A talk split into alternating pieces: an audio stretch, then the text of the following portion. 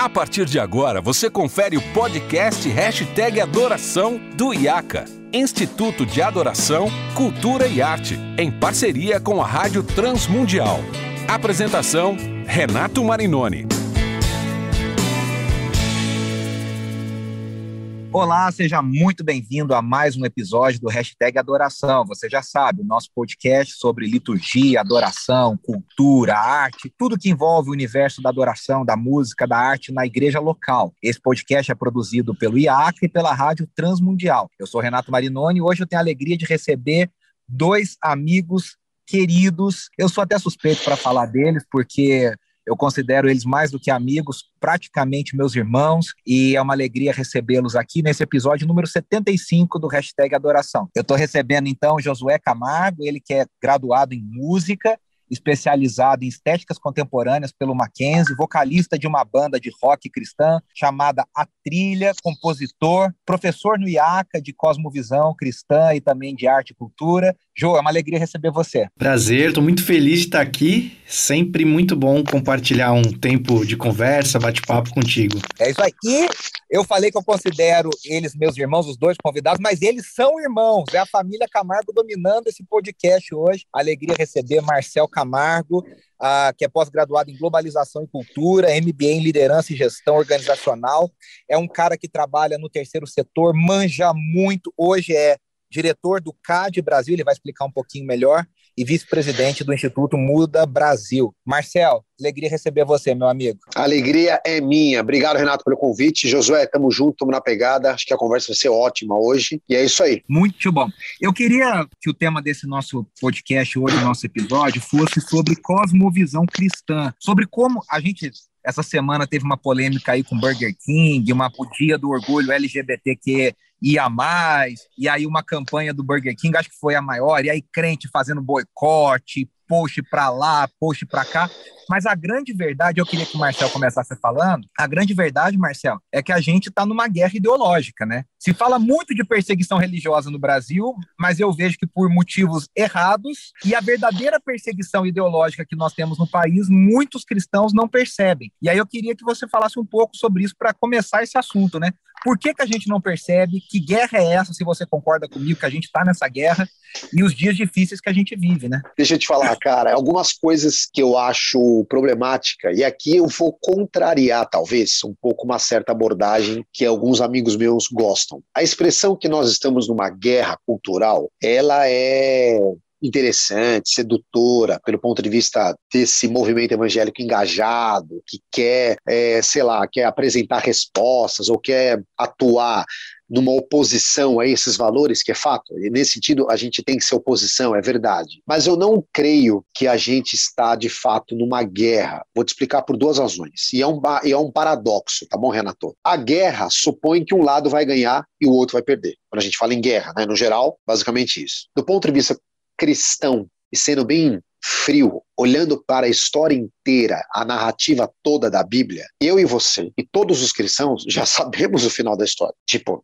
eu já sei o final da história. É legal, toda vez que estiver muito deprimido, muito mal das pernas, dá uma olhada no livro de Apocalipse, beleza. Dá uma olhadinha lá, você resolveu o seu problema. Tipo assim, você tá passando perrengue agora, você fala assim, eu vou morrer, vou morrer, vou morrer. Você vai morrer mesmo, mas dá uma olhada no Apocalipse, acabou. Porque ali é o fim da história. A história é aquela, o fim da nossa história é aquela que está escrito lá. O retorno, a revelação final, triunfante, absoluta, cachapante, é assim, arrasadora da segunda vinda de Jesus para é inquestionável, acabou. Então eu já eu prefiro questionar um pouco essa ideia de guerra, porque assim não tem guerra, gente. É tipo assim, você vai comparar o reino de Deus com o quê? Contra o quê? Contra o resto?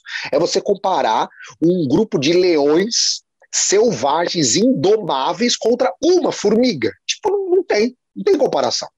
O reino de Deus é maior do que tudo. A verdade do evangelho prevalecerá contra tudo Renato. Contra eu, inclusive.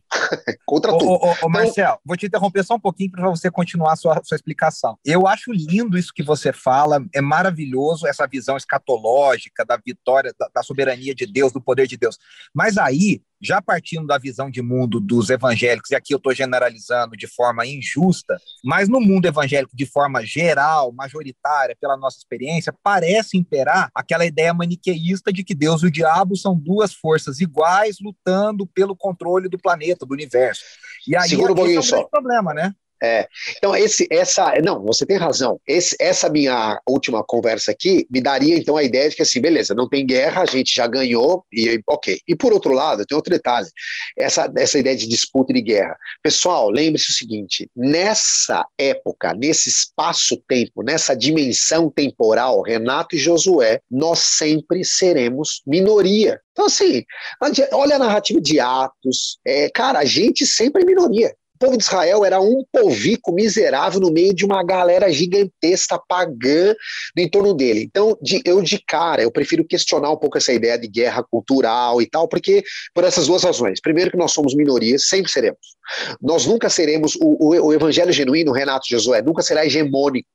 Quando ele começou a se tornar hegemônico, virou o que virou, institucionalizou, virou outra coisa e não o evangelho combativo que contraria. Toda vez, enquanto a gente continuar pensando que nós somos uma minoria uma contradição nessa, nesse movimento de queda na história, a gente vai conseguir ser minimamente relevante, beleza? Então é isso. O dia que eu achar que assim, ah, agora eu vou ter que tomar o um poder e dominar geral, eu vou começar a cair em erros que a gente pode falar um pouquinho sobre isso.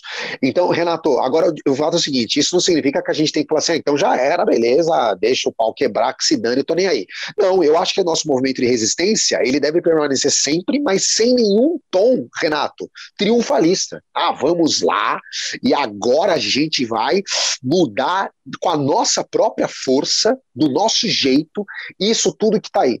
Então, assim, pega o teu café lá que você, você não vai mudar nada, não. Você falou muita coisa legal, e aí eu queria ouvir o Jô sobre isso, o, o, o Jô, porque assim, o Marcelo falou várias coisas interessantes, aí eu vou te lançar duas braba aqui, como o pessoal fala na internet. A primeira é a seguinte: que o Marcel fala desse aspecto escatológico, dessa visão final, ou seja, tem uma, o que o James Smith chamaria de uma visão de reino, né, um desejo pelo reino. E aí, isso me parece que um grande problema dos cristãos hoje, na sua visão cristã, é o secularismo, é o inimigo chamado secularismo, né? Que é o cara ter um, uma, um rótulo evangélico, ter uma embalagem evangélica, uma nomenclatura evangélica, mas os valores, na verdade, não são valores do evangelho, são valores mundanos. E aí a segunda coisa que o Martel falou sobre ser hegemônico, essa procura pela hegemonia, é, é o que o pessoal entende às vezes como estamos evangelizando, estamos uhum. ganhando, eles querem essa hegemonia na cultura, na sociedade, quando na verdade o evangelho sempre vai ser contracultural, né? Então eu queria que você falasse sobre essas duas coisas, por favor. Legal. É a braba mesmo, né? eu acho que não essa questão. não, não mentiu.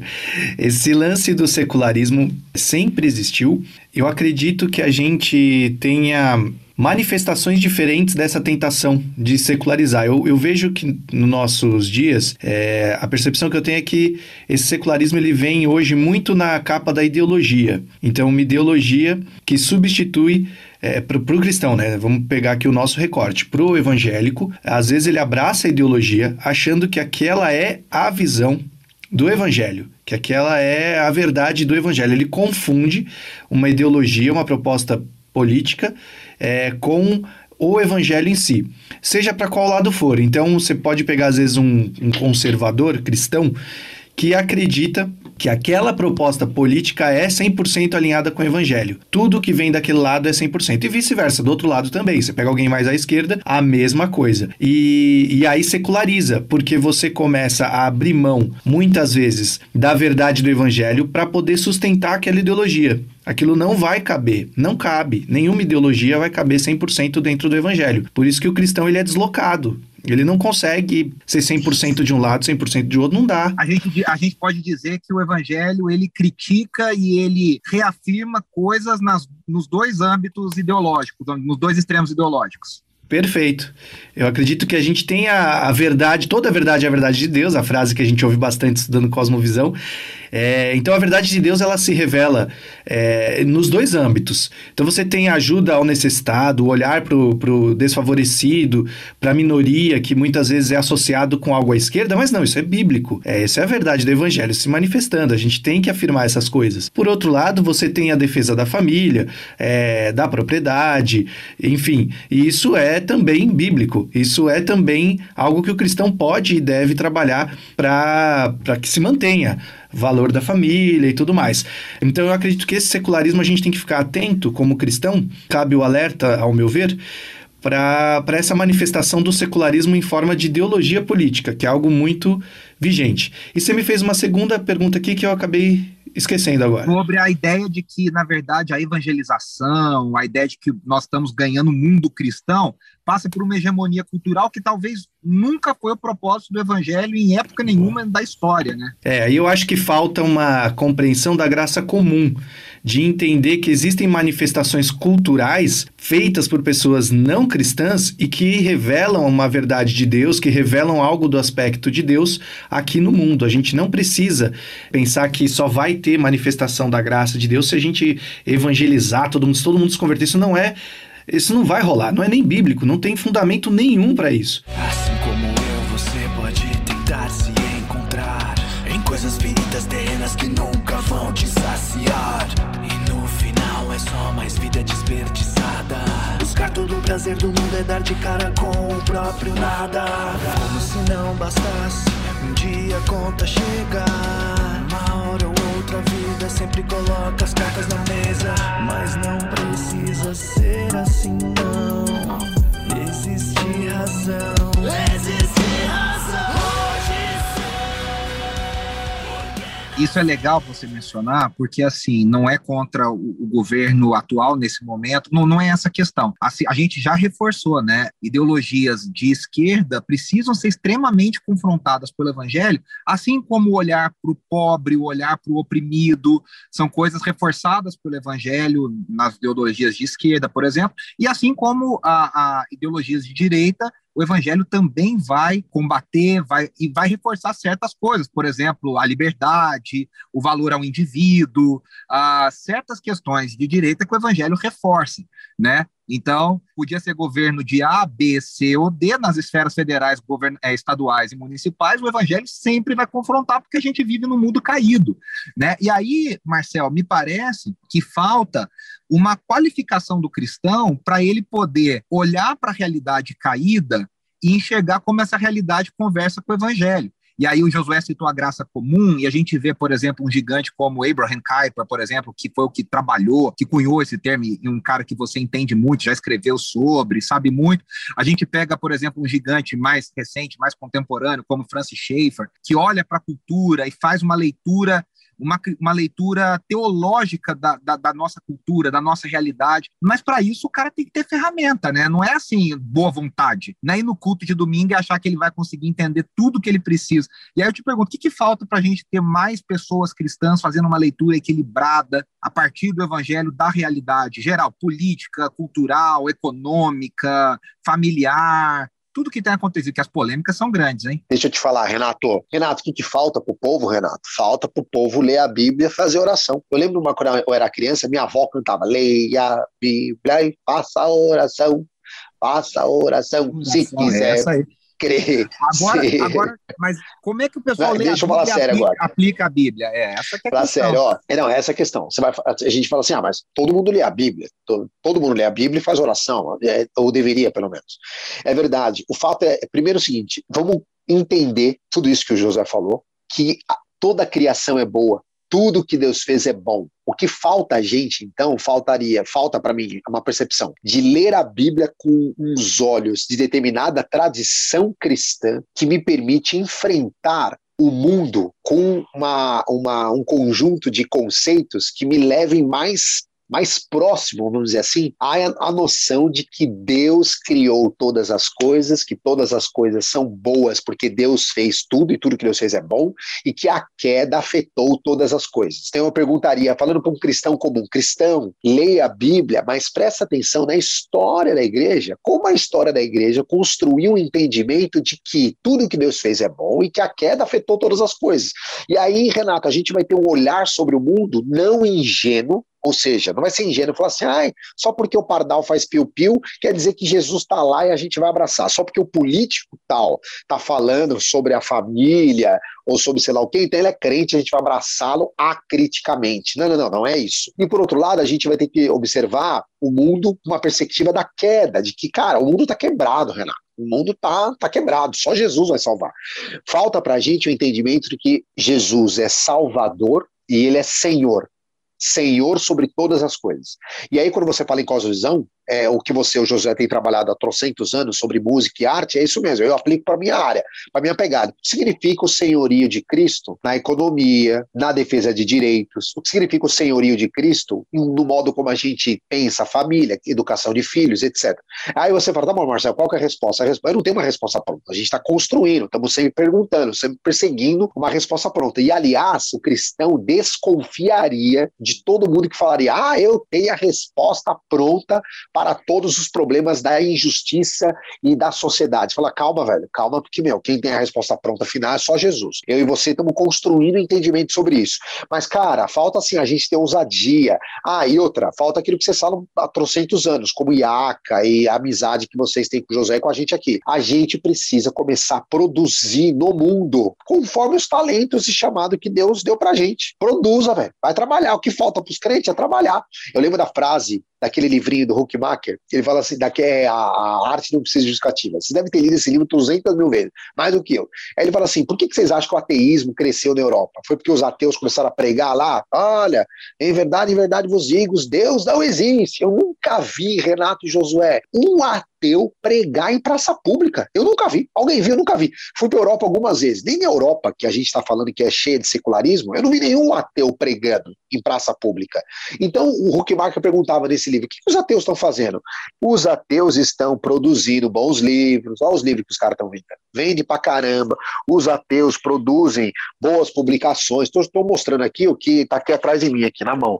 Pois bem, os caras estão fazendo coisa, escrevendo história, contando história, produzindo música e eles fazem isso a partir do que eles creem. Aí você pergunta direto lá com o Miaka, você cristão que gosta de pintar, você está pintando para a glória de Deus? Você está produzindo música para a glória de Deus? Você que é economista, você lidera com o teu trabalho pensando em economia para a glória de Deus? Enquanto a gente não fizer isso, Renato, você vai ter mais 200 mil coisas de podcast, a gente vai estar tá ainda enxugando o gelo e tal, entendeu? Perdendo a oportunidade de glorificar Deus com aquilo que a gente tem. Não é que isso vai cair no triunfalismo. Ah, então a gente vai mudar toda a história da literatura e todo mundo vai se converter. Não, aqui a gente está falando só para você glorificar Deus, é isso. Deus botou no mundo para sinalizar o caráter dele, a glória dele, com o que você sabe fazer na tua família, onde você está aí. Faz aí o que você tem que fazer e beleza. É isso. E é muito legal, e eu queria ouvir o Jô, porque, como eu disse, o Josué tem a banda A Trilha e trabalha com música e com arte, estudou bastante isso, tem estudado isso, todos nós aqui amamos essa, esse assunto. E é muito legal, Jô, porque o Marcel falou da realidade caída e, ao mesmo tempo, da esperança que nós temos que Cristo vai vencer e que todas as coisas serão redimidas. E aí, o artista cristão, seja ele pintor, seja ele músico, seja ele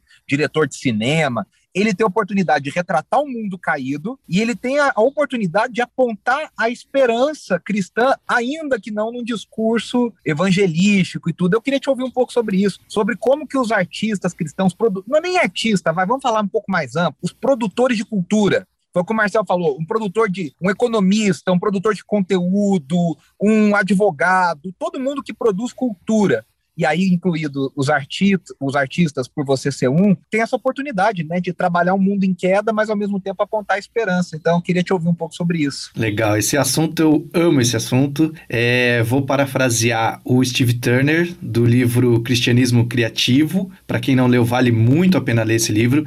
É, essa fala dele é uma das falas que eu uso como um norte para o nosso trabalho com a banda. Então ele fala mais ou menos assim, que o, ele fala para músicos, né, artistas cristãos, mas você pode pegar isso para o seu ramo. Fala que o artista cristão, o músico cristão, ele tem a oportunidade na obra dele de, de oferecer um olhar para o mundo e para a realidade. Então você vai olhar para o que é de fato, você não vai negar a realidade, mas esse olhar é de alguém nascido de novo, é de alguém tocado pela graça de Deus. Então você oferece uma perspectiva de olhar para a vida terrena por uma ótica de alguém que nasceu de novo. Então tem que ser diferente. É óbvio que tem que ser diferente de alguém que não teve essa experiência da redenção em Cristo Jesus. Isso é muito claro. É, então eu gosto muito dessa frase porque ela traz um equilíbrio extremamente necessário, que é o que vocês têm falado aqui, em olhar para o mundo e entender que é criação de Deus, mas que existe uma queda, uma corrupção, algo que atua ali que deturpa toda a beleza, que deturpa a verdade, que, que vai minando coisas boas dessa criação.